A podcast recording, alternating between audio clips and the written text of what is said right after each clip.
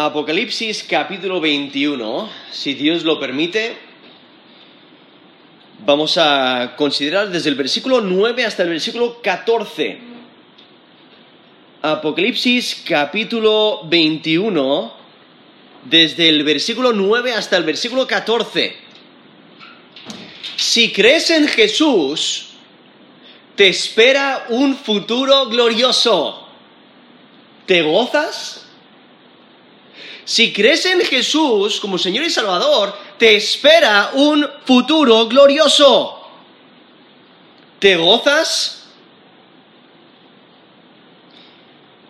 Yo he escuchado a personas decir que lo que, lo que quieren más en su vida es ver la Torre Eiffel. Y bueno, espero que ellos sepan que es en París, ¿no? Lo que, quiero, lo, que, lo que quieren es ver la Torre Eiffel en París.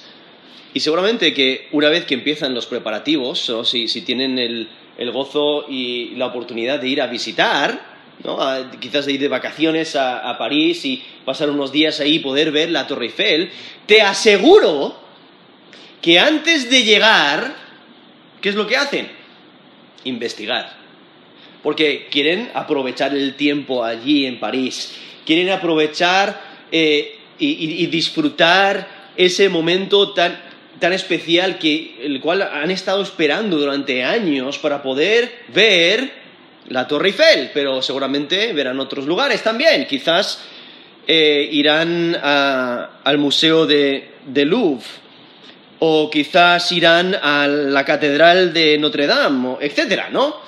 Pero te aseguro que no se cansarán de estudiar, de ver fotos, de, de ver lugares y, están entusiasmados de, de lo, que, lo que van a ver, de lo que van a disfrutar.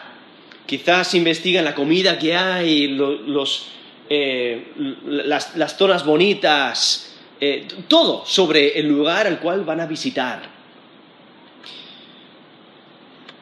Ahora, una persona no va a visitar otro país, le gusta saber detalles sobre ese lugar.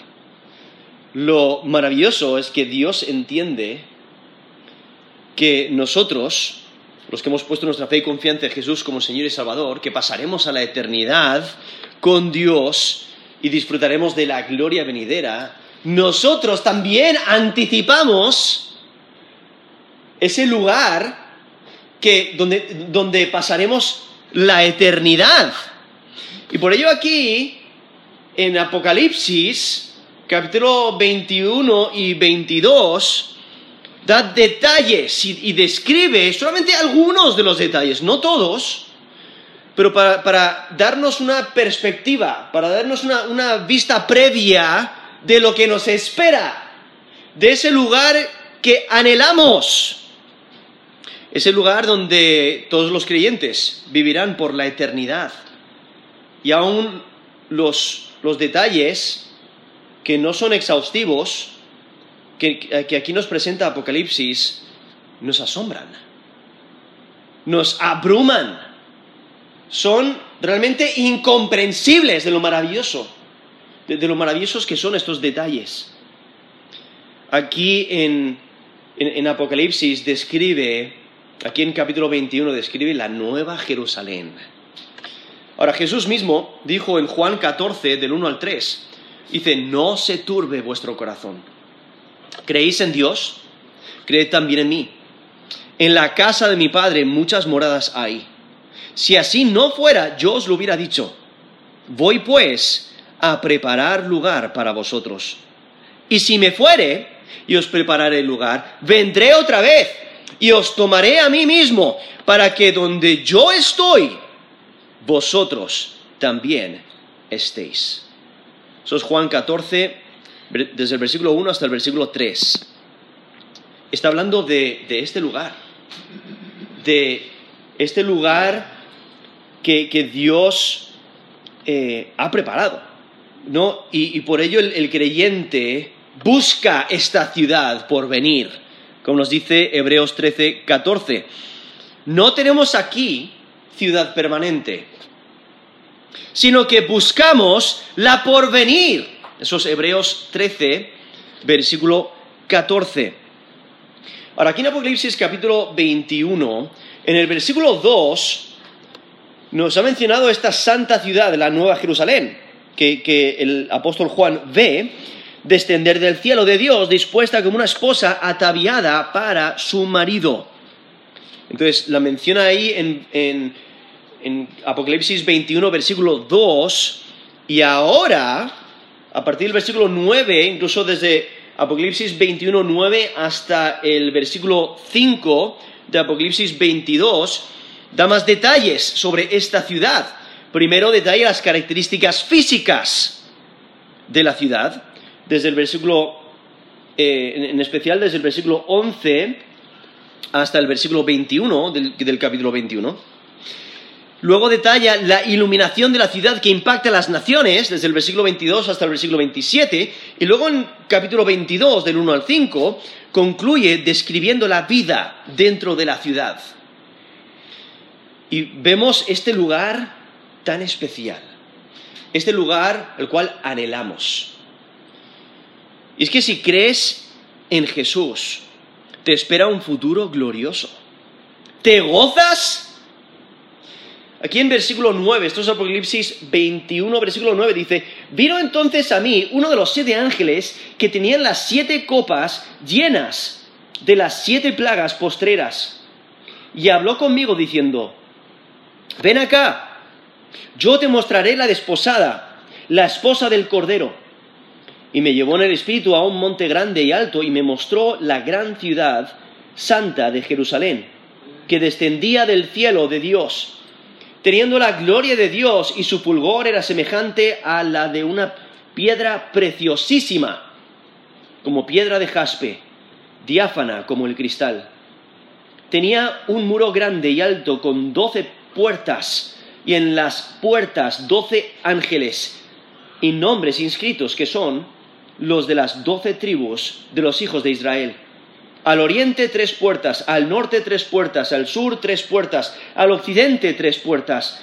Y el muro de la ciudad tenía doce cimientos, y sobre ellos los doce nombres de los doce apóstoles del Cordero. He leído Apocalipsis 21 desde el versículo 9 hasta el versículo 14. Ese es el texto que vamos a considerar, aunque la descripción de la Nueva Jerusalén continúa, si Dios lo permite, lo veremos en otra ocasión. Pero vamos a considerar estos versículos en Apocalipsis 21 del 9 al 14. Aquí vemos que empieza esta, e, e, esta visión donde un ángel y nos, describe que es uno de los siete ángeles que tenían las siete copas llenas de las siete plagas postreras. Eso es en Apocalipsis 21, eh, versículo 9. Entonces, aquí identifica a uno de los ángeles que trae una de estas últimas siete plagas, hay que recordar, las plagas empiezan con los sellos, luego los siete sellos, las siete trompetas, las siete copas, y aquí aún estamos en la séptima, en la séptima copa, eh, vemos aquí como el, ángel, de la manera que se lo describe aquí el texto, eh, realmente está contrastando la esposa del Cordero, porque aquí este ángel le va a mostrar al apóstol Juan la esposa del Cordero, pero lo está contrastando con la gran ramera del capítulo 17 de Apocalipsis. Y, podréis notar la similitud de las palabras, porque en Apocalipsis 17, 1 dice, vino entonces uno de los siete ángeles, que tenían las siete copas y habló conmigo diciéndome, ven acá y te mostraré la sentencia contra la gran ramera, la cual está sentada sobre muchas aguas. Entonces las palabras son casi idénticas a lo que encontramos aquí en Apocalipsis 21, versículo 9, pero aquí en versículo, eh, aquí en Apocalipsis 21, versículo 9, le va a mostrar la esposa del Cordero. Está presentando un contraste muy drástico entre las dos ciudades, ¿no? la, la gran Babilonia, esta ciudad, el centro de este sistema antidios, en contraste con la nueva Jerusalén, que es, que va a ser el centro o la capital de, de la nueva creación. Y este ángel no es necesariamente el mismo ángel que, que, guió a Juan ahí en capítulo 17, lo podría ser. Lo que es interesante es que, que, es uno de estos ángeles que derramó una de las últimas plagas, eh, describe más en detalle la nueva Jerusalén, pero es de notar que esta sección está incluida en la séptima plaga porque incluye menciones de aquellos que no participarán del gozo eterno. Como por ejemplo en versículo 8, en Apocalipsis 21, versículo 8 dice, los cobardes e incrédulos, los abominables e y homicidas, los fornicarios y hechiceros, los idólatras y todos los mentirosos tendrán su parte en el lago que arde con fuego y azufre, que es la muerte segunda. En Apocalipsis 21, 27. No entrará en ella ninguna cosa inmunda o que hace abominación y mentira, sino solamente los que están inscritos en el libro de la vida del Cordero. O en Apocalipsis 22, 15. Mas los perros estarán fuera y los hechiceros, los fornicarios, los homicidas, los idólatras y todo aquel que ama y hace mentira. ¿No? Eh, ahí en esos textos describiendo a personas que no van a participar de esta gloria futura, no van a entrar en la nueva Jerusalén, no van a disfrutar la eternidad con Dios, sino que van a eh, sufrir por la eternidad, porque van a, ser lanzados al lago de fuego. Pero aquí, esta sección, eh, a partir del versículo 9 del capítulo 21, desarrolla el anuncio de la llegada de, la, nueva Jerusalén. Justamente ahí al principio del capítulo nos dice que el apóstol Juan, en Apocalipsis 21.1, dice, vi un cielo nuevo y una tierra nueva, porque el primer cielo y la primera tierra pasaron, y el mar ya no existía más. Y yo, Juan, vi a la santa ciudad, vi la santa ciudad, la nueva Jerusalén, descender del cielo de Dios, dispuesta como una esposa ataviada para su marido. Entonces ahí lo describe eh, rápidamente, pero ahora va a dar más detalle. Aquí, empezando ahí en, versículo 9, nos dice que el ángel le va a mostrar la esposa del Cordero, que se refiere a esta ciudad, la ciudad de la ciudad de, la, la, nueva Jerusalén. Ahora, algunos piensan que esta descripción de la esposa es una descripción del reino milenial, y piensan eso porque en, el capítulo 21, versículo 24, menciona la posición de, los, de las naciones y de los reyes. En, versículo en capítulo 22, versículo 2, menciona la sanidad de las naciones. Capítulo 22, del 14 al 15, menciona la bendición sobre aquellos que tienen derecho al árbol de la vida y la maldición sobre aquellos que no.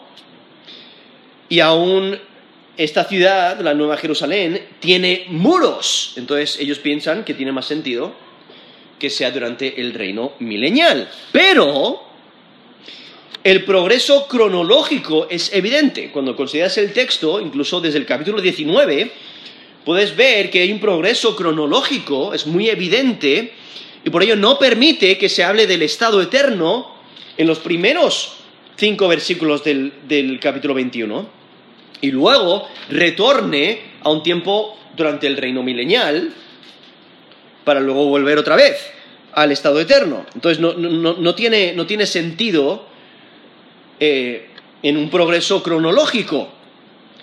Y esta sección no puede referirse al milenio porque en capítulo 22, versículo 3, menciona que ya no hay más maldición.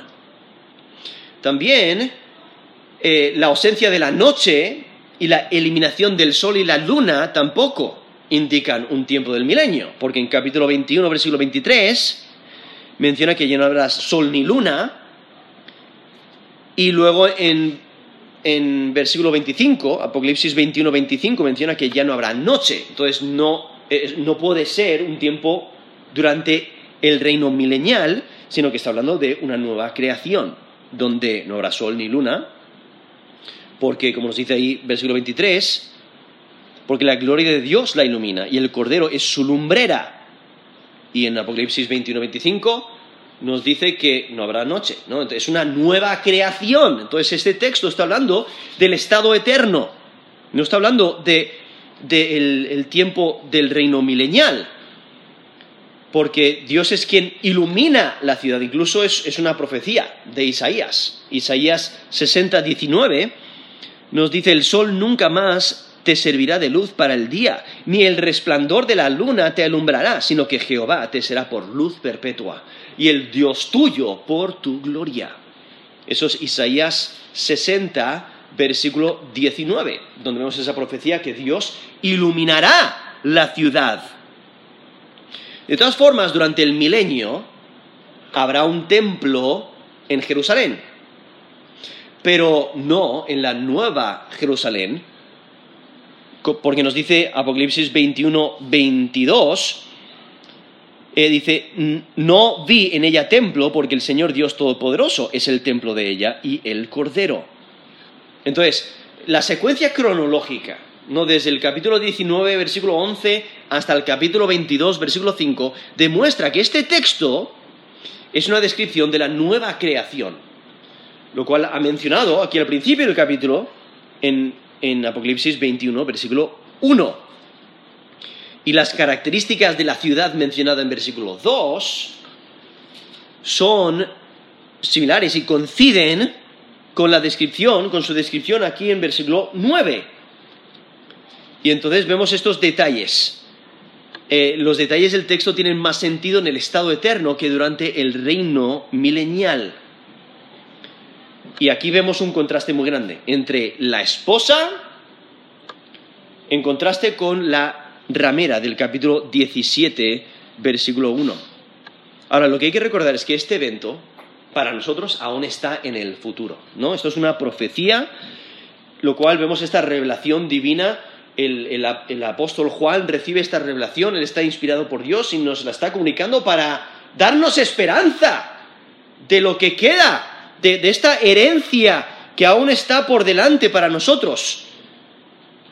Una vista previa del futuro, de este lugar, el cual disfrutaremos si hemos puesto nuestra fe y confianza en Jesús como Señor y Salvador. Ahora aquí describe a la ciudad, ¿no? Describe a la nueva Jerusalén y la identifica como la esposa del Cordero, ahí la última parte del versículo 9, porque la ciudad está asociada con sus residentes. ¿Quiénes son los residentes? Los fieles, los creyentes, los santos, los que, los que creen, los, los creyentes del Antiguo Testamento y los creyentes del Nuevo Testamento. Y es que sus habitantes son la esposa del Cordero. Inicialmente, vemos que el título lo recibe la Iglesia, ahí en, capítulo 19, versículo 7, pero ahora abarca a todos los redimidos, de todas las edades, que viven allí por la eternidad. Y es que el cielo nuevo y la tierra nueva, eh, el, en, el, cielo nuevo y la tierra nueva, el concepto de la esposa se expande para incluir no solo a la iglesia, sino a todos los redimidos de todos los tiempos. Y por ello vemos aquí esta descripción que empieza aquí con la descripción de la ciudad, pero en versículo 10 dice, y me llevó en el espíritu a un monte grande y alto, y me mostró la gran ciudad santa de Jerusalén, que descendía del cielo de Dios. Aquí otra vez usando lenguaje similar al capítulo 17, cuando en el capítulo 17, versículo 3 dice, me llevó en el espíritu al desierto, ¿no? para, para ver esta... Eh,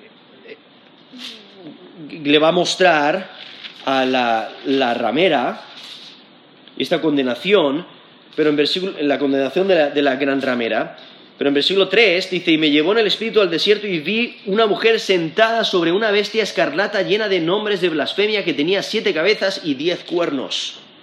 ¿No? En ese contexto, en capítulo 17, eh, dice que el espíritu le llevó al desierto. En este contexto dice que le llevó a un monte grande y alto. Esa idea de en el espíritu es más que una meditación espiritual es que está bajo el control del Espíritu Santo Y entonces Juan es transportado más allá de la experiencia y la percepción humana. Es un contacto directo con el mundo espiritual. Eh, está en un estado de éxtasis, es una especie de, trance. Pero vemos aquí está eh, como que Dios le, revela esto para, para que nos lo pueda comunicar a nosotros, ¿no? Esta profecía. Y es que el ángel lleva a Juan a un lugar donde puede observar el lugar y la construcción de la Nueva Jerusalén. Y el monte grande y alto no es simbólico, no, es simbólico del monte Sión.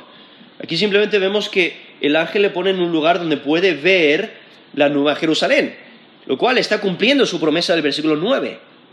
Y en los siguientes versículos, incluso desde el versículo 11 hasta el capítulo 22, versículo 5, vamos a ver una descripción más detallada sobre este lugar.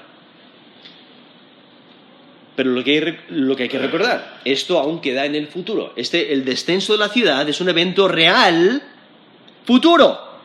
O sea, el apóstol Juan recibe una vista previa de un evento real en el futuro que introducirá el estado eterno. Y por ello aquí, en versículo 11 dice, teniendo la gloria de Dios Realmente eso es lo esencial este, de, esta, ciudad, eso es lo que más impacta cuando ves la ciudad. Aquí empieza a, describir las características físicas, aquí desde el versículo 11 hasta el versículo 21, las características físicas de la ciudad. Eh, pero lo primero que describe es el resplandor radiante de la ciudad. O sea, esta primera revelación del ángel al, apóstol Juan tiene que ver con la apariencia, las estructuras, las dimensiones y los materiales de construcción de la ciudad. Pero empieza con su resplandor, con la gloria, el resplandor radiante de la ciudad. Ahora, no es un resplandor que Dios le da a la ciudad, en el sentido de que la ciudad misma es la que resplandece, sino la luminosidad de la ciudad viene de Dios. Dios es quien la ilumina. Y es el esplendor de la presencia de Dios. Porque la presencia de Dios mora en la ciudad. Y la ciudad es, como lo menciona aquí, es la esposa del Cordero. Al igual que los habitantes, los moradores de la ciudad, son la esposa del Cordero. Es que la, la característica más importante de la ciudad es que posee la gloria de Dios. Y su fulgor resulta de la gloria de Dios, de, la presencia divina de Dios. Es el efecto de la gloria divina brillando en la ciudad.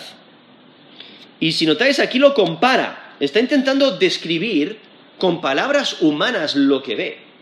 Lo cual, sus palabras caen muy corto, ¿no? Realmente es una descripción fidedigna pero sabemos que hay mucho más. Mucho más nos espera. Pero aquí vemos como, dice, teniendo la gloria de Dios y su fulgor era semejante a la de una piedra preciosísima, como piedra de jaspe, diáfana como el cristal. Ahora, e, em, empieza aquí a describir la ciudad con este brillo pero aquí en versículo 11 eh, está describiendo su apariencia general, ¿no? Eh, brilla como una piedra preciosísima. Luego en versículo 12 al 14 va a describir sus muros con sus puertas y sus cimientos. Versículo 15 al 17 las medidas de la ciudad. Y luego del versículo 18 al 21 sus características especiales. Pero aquí vemos cómo el, ángel está, resume la, la arquitectura de la ciudad, lo cual cumple la promesa del ángel enseñándole la esposa del Cordero, la Nueva Jerusalén. Y es que la esposa es una figura de la ciudad material, al igual que la de aquellos que la habitan. Incluye la ciudad literal con sus características físicas, pero también a los habitantes. Ahora, anteriormente, el pueblo de Dios era la esposa, ahí en capítulo 19, versículo 7. Pero en este texto, la esposa es la ciudad santa. Y esta figura de ciudad novia muestra dos características. Muestra la relación personal de Dios con su pueblo. O sea, Dios los eligió, los amó y tiene una relación eh, eterna con ellos. ¿no? Esa idea de, de novia. Pero también, como ciudad, muestra la comunión de Dios con su pueblo. Es una comunidad dinámica que disfruta de la provisión de la y de la seguridad de Dios. Tiene una relación íntima con Dios. Y es que el, el, nombre de la ciudad representa la comunidad que la habita. La esposa es el pueblo de Dios, al igual que la morada del pueblo de Dios, que es la, nueva Jerusalén.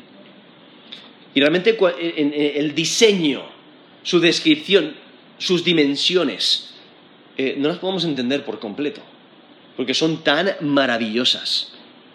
Es que el cielo nuevo y la tierra nueva sobrepasan el entendimiento humano porque es la obra del Dios infinito.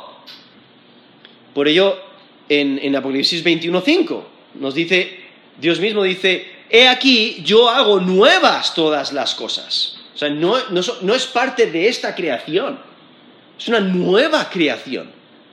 Y por ello no es igual a esta creación. No la podemos describir y, entender por completo con, con, elementos de esta creación, sino que es nuevo y por ello sobrepasan nuestro entendimiento. Y el apóstol Juan, ¿qué hace? pues describir de la mejor manera posible, con sus palabras, ¿no? Son palabras humanas, pero tienen límites, especialmente cuando se intenta describir algo eterno, algo nuevo, una nueva creación. Pero, al mismo tiempo, hay que recordar que el apóstol Juan escribe inspirado por Dios. Entonces, lo que Juan ve está escribiendo con fidelidad Dios le está guiando. Pero aún así, los materiales, eh, por lo menos algunos de ellos, aparentan ser diferentes a los que nosotros conocemos hoy en día. Porque cuando describe el oro, ahí en capítulo 21, versículo 18, y también en capítulo 21, versículo 21, nos menciona que la ciudad era de oro puro, semejante al vidrio limpio, o en versículo 21, era de oro puro, transparente como el vidrio, aparenta un oro, diferente, o por lo menos una calidad superior de lo que nosotros entendemos, de lo que nosotros eh, hemos visto, ¿no? Otros detalles más de lo que podemos entender. Pero aunque no entendamos todos los detalles de esta ciudad, debemos de aceptarlas y es que las palabras humanas están describiendo lo indescriptible, lo inimaginable, lo que de lo que no hay duda es la naturaleza material de la nueva creación. No es una ciudad real, es una ciudad material, es una ciudad eterna. Y es que la presencia de los santos no descarta de que la ciudad tenga cimientos, muros, puertas, calles, edificios, etc. Porque de la manera que, lo describe es que los creyentes que habitan la ciudad eh, son entidades separadas de, la ciudad. Por ello, la ciudad no puede ser puramente simbólica, sino tiene que ser algo literal, una ciudad literal, una ciudad material. Y entonces aquí el, el apóstol Juan lo está escribiendo de la mejor manera posible y, a su parecer es como una piedra preciosa que ilumina, ¿no? que, brilla. Puedes pensar como, como, eh, no sé si alguna vez habéis visto una escultura de, hielo que le han puesto una luz en medio y brilla. O quizás de noche una bombilla, ¿no? En, un lugar oscuro, prende una bombilla y ¡boom! O, una luz intensa. O quizás eh, bueno, comúnmente, cuando venden joyas, ¿qué es una característica del lugar donde venden las joyas? Hay mucha luz. ¿Por qué? Porque las joyas brillan. Y entonces van a vender más joyas, van a vender más piedras preciosas. pues os podéis imaginar una piedra preciosa brillando, y entonces la, única descripción que tiene el apóstol Juan es, una, una piedra preciosísima. La describe como una piedra de jaspe, diáfana como el cristal. Entonces ve una, eh, eh, para él la ciudad es como una, una piedra preciosísima que brilla. Y, lo único que puede pensar es que es similar a una piedra de, jaspe, una, piedra preciosísima con mucho brillo. Lo que hay que entender es que en la antigüedad usaban términos similares para eh, piedras similares y de color, eh, piedras similares de color o de consistencia. Entonces, por ello, aquí en Apocalipsis la identificación de las piedras es dudosa, son difíciles de identificar de manera técnica, porque usaban el mismo término para piedras similares de color o consistencia. Aquí el, término es el término que, que, se usa para jaspe, y por ello lo traducen jaspe como piedra de jaspe, pero lo describe como diáfana como el cristal. Ahora, esa idea de, diáfana como el cristal, lo, que, eso traduce es un término que, se refiere a, totalmente transparente, que, brilla, que brilla incluso eh, como, brilla un diamante. Entonces, posiblemente se, está describiendo un diamante o algo similar a un diamante, porque el jaspe moderno es opaco, no transparente aquí en Apocalipsis describe el jaspe como transparente, transparente como el cristal. Entonces posiblemente es un, diamante. Hay algunos que quizás piensan como un, opal. Pero aquí vemos la maravilla de esta ciudad. Podéis imaginar una ciudad que lo ves de lejos y, parece un, diamante que brilla. De esa manera lo está describiendo. En versículo 12 dice, tenía un muro grande y alto con doce puertas, y en las puertas doce ángeles, y sus nombres inscritos, perdón, y nombres inscritos, que son los de las doce tribus de los hijos de Israel. Ahora el, apóstol Juan pone atención sobre el muro y sus puertas. El muro es muy llamativo, ¿por qué? Porque es muy alto, muy grande. Es alto y grande. y el propósito del muro lo que hay que entender es que no es para la defensa de la ciudad. ¿Por qué? Los enemigos ya han sido vencidos. Ya no hay más enemigos. Por ello es un testimonio de la seguridad eterna de los habitantes de la ciudad. Hay que recordar que las ciudades antiguas era común tener un muro, ¿no? rodeando la ciudad. Era una ciudad amurallada. Y un muro grande y alto manifestaba seguridad manifestaba la prosperidad de la ciudad y demostraba que era una ciudad bien diseñada, bien cuidada. Y eso es lo que, lo que resalta aquí, la Nueva Jerusalén. Una, una ciudad segura y próspera, una ciudad bien diseñada, bien cuidada, una ciudad especial, grandiosa. Lo interesante es que en versículo 18 nos menciona que el material de su muro era de jaspe, usando ese mismo término, como mencioné antes, posiblemente un diamante, eh, o sea, hecho de, diamante, pero vemos un muro especial. En versículo 11 nos menciona eh, ese resplandor de la gloria de Dios que es como piedra de jaspe. Entonces el muro, ¿qué es lo que hace? Reflejar la gloria de Dios. Y es que las puertas, aquí menciona que había doce puertas. Las puertas, e, ese término que aquí traduce puertas, se refiere a las puertas de una gran ciudad, de una ciudad amurallada. Entonces, cuando piensas en una ciudad amurallada, estamos hablando de un gran portón, ¿no? De, de una puerta torre que sirve de entrada a la ciudad. Y el gran número de puertas a la ciudad da testimonio de la libertad de acceso, entrar y, salir, porque hay que recordar que la Nueva Jerusalén es la capital de eh, del, cielo nuevo y de la tierra nueva. ¿Quiénes, ¿Quiénes son los que tienen acceso a la ciudad? ¿Quiénes son los que participan de esta nueva creación? Son los que están inscritos en el libro de la vida del Cordero. Como nos menciona al final del capítulo 21, versículo 24, dice, y las naciones que hubieran sido salvas andarán a la luz de ella, y los reyes de la tierra traerán su gloria y honor a ella, sus puertas nunca serán cerradas de día, pues allí no habrá noche. Y llevarán la gloria y la honra de las naciones a ella. No entrará en ella ninguna cosa inmunda, o que hiciera abominación y mentira, sino solamente los que están inscritos en el libro de la vida del Cordero. Entonces, solamente eh, los, los que están inscritos en el libro de la vida del Cordero tienen acceso eh, a la ciudad. Y aquí nos menciona también que en las doce puertas hay doce ángeles, ¿no? Un ángel para cada puerta.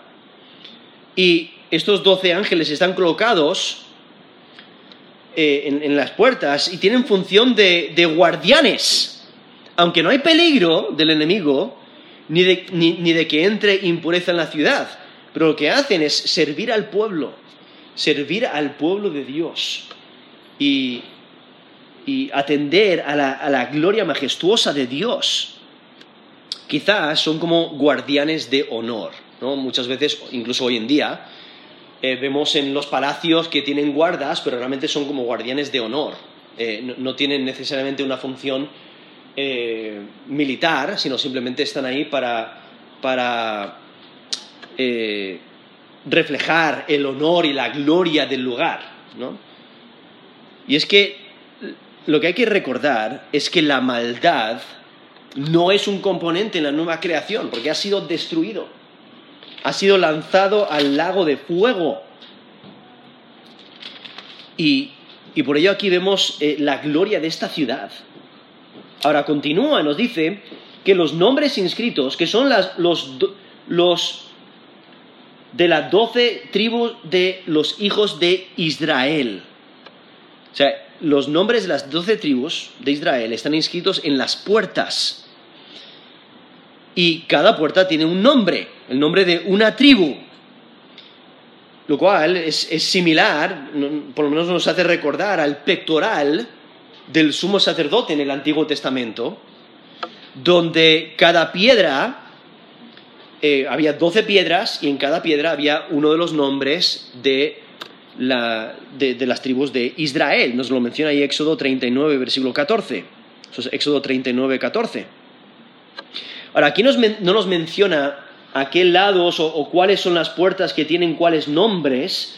En versículo 13 nos va a mencionar que hay tres puertas en cada lado de la ciudad, porque en versículo 13 nos dice, al oriente tres puertas, al norte tres puertas, al sur tres puertas, al occidente tres puertas.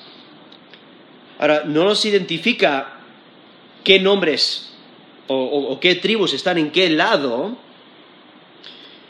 pero en Ezequiel, Ezequiel 48, 31 también nos menciona, dice, las puertas de la ciudad serán según los nombres de las tribus de Israel, eso es en Ezequiel 48, 31.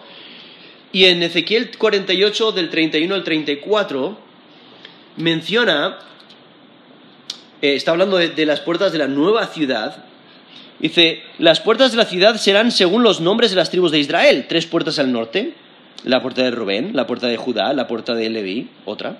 Al lado oriental, cuatro eh, dice 4.500 cañas y, tres puertas, la puerta de José, una, la puerta de Benjamín, otra, la puerta de Dan, otra. Al lado del sur, 4.500 cañas por medida y tres puertas, la puerta de Simeón, una, la puerta de Isaacar, otra, la puerta de Zabulón, otra. Y al lado occidental, 4.500 cañas y sus tres puertas, la puerta de Gad, una, la puerta de Aser, otra, la puerta de Neftali, otra. Eso es Ezequiel 48, del 31 al eh, bueno, incluso eh, he mencionado, sí, del, 31 al versículo 34. Ahí Ezequiel menciona las puertas de, la nueva ciudad. posiblemente son el, mismo orden, la misma estructura que vemos ahí en Ezequiel, y que, se transmite aquí en Apocalipsis, pero aquí Apocalipsis no lo menciona, simplemente menciona que hay tres puertas en cada lado, en cada punto de, cardinal, ¿no? al este, norte, sur, oeste, y simplemente expresa la dirección desde donde Juan ve la ciudad. Y lo que, lo que demuestra es que aún en la nueva creación existen esos puntos cardinales, ¿no? este, norte, sur, oeste. Pero vemos que la organización de las puertas es simétrica. Hay tres en cada, en cada lado. El apóstol Juan no registra los nombres de las tribus de cada lado, pero como mencioné, hay Ezequiel menciona eh, nombres a cada, lado de, la ciudad. Y luego aún en números, algunos piensan que quizás es de la manera que acampaban los israelitas, pero el, orden es diferente a lo que nos presenta Ezequiel. Pero bueno, aquí vemos que las puertas tienen los nombres de las tribus de los hijos de Israel, y hay tres a cada lado. Y en versículo 17, perdón, versículo 14 dice, y el muro de la ciudad esto es Apocalipsis 21, 14, el muro de la ciudad tenía doce cimientos y sobre ellos los doce nombres de los doce apóstoles del Cordero. O sea, los cimientos, los cimientos también son una característica importante de la ciudad. Estos cimientos de la ciudad amurallada insinúan que la, que la ciudad descansará sobre la nueva tierra en el sentido de que no va a estar suspendida en el aire. Ahora, algunos piensan que los fundamentos eh, son doce niveles que, que abarcan toda la ciudad, pero es más probable que sean doce bases de donde se levanta el muro, porque aquí nos menciona, el muro de la ciudad tenía doce cimientos y sobre ellos los doce nombres de los doce apóstoles del Cordero. Lo que hay que recordar es que Abraham, nos dice Hebreos 11:10, Abraham esperaba la ciudad que tiene fundamentos, cuyo arquitecto y constructor es Dios. Eso es Hebreos 11:10. Ahora, los cimientos nos menciona aquí, tienen los nombres de los doce apóstoles, un nombre por cada cimiento. Lo interesante es que los apóstoles tuvieron su parte como el fundamento de la iglesia, como nos menciona Efesios 2.20, edificados sobre el fundamento de los apóstoles y profetas, siendo la principal piedra del ángulo Jesucristo mismo. Eso es Efesios 2.20. Ahora aquí nos menciona que cada, cimiento eh, tiene un nombre, un nombre de un apóstol, no nos, dice cuál de ellos representa a cuál, a cuál apóstol. Y los doce apóstoles representan el grupo de apóstoles, sin mencionar si incluye a Judas Iscariote, o a Matías que le reemplazó, o al apóstol Pablo. ¿no? Aquí simplemente menciona a los doce apóstoles. Ahora, la mención de los doce apóstoles lo que destaca es la función una función especial para la iglesia en, la Nueva Jerusalén. Al igual que Israel tiene una función especial, como vemos que las puertas tienen los nombres de las tribus de Israel, aquí vemos los cimientos, tienen los nombres de los apóstoles del Cordero. Y entonces, lo que es notable también es la distinción que el apóstol Juan hace entre las tribus de Israel y los apóstoles. Entonces sería incorrecto identificar las tribus de Israel con la iglesia, como que Israel reemplaza a la iglesia. No, son identidades eh, separadas. Y Dios las mantiene separadas. Incluso aquí en la Nueva Jerusalén vemos que las mantiene separadas. Y es que las palabras de Dios muestran que Dios tiene una función escatológica para ambos pueblos, para ambas gentes. Es que la, descripción de la novia ciudad separa a los creyentes de, Israel de los creyentes de la iglesia. Tienen funciones diferentes en la nueva creación, pero disfrutan de la nueva creación juntos. ¿no? Disfrutan de, la gloria eh, eterna, esta, esta gloria que Dios nos ha preparado, aquellos que hemos puesto nuestra fe y confianza en Él como Señor y Salvador. Y es que la ciudad es del Cordero, en, eh, en su gloria trascendente. Por eso termina aquí diciendo, por eso menciona del Cordero. Hay que, hay que recordar, la ciudad es del Cordero, ¿no? Es, es de, de Jesucristo, quien es el que ha dado su vida, ese sacrificio perfecto, como, el, como Juan el Bautista dijo, el Cordero de Dios que quita el pecado del mundo. ¿no? Para eso vino. Ese es el recordatorio. La razón por la que los creyentes pueden disfrutar de esta ciudad es por la obra de Cristo en la cruz. Y si eres creyente, si crees en Jesús como Señor y Salvador, tienes un futuro glorioso, te espera un futuro glorioso, podrás disfrutar de esta ciudad gloriosa. Debes de gozarte de ese futuro tan maravilloso. Aquí en esta descripción de esta ciudad tan maravillosa, tan que, va más allá de lo, que podemos describir, de lo que podemos imaginar.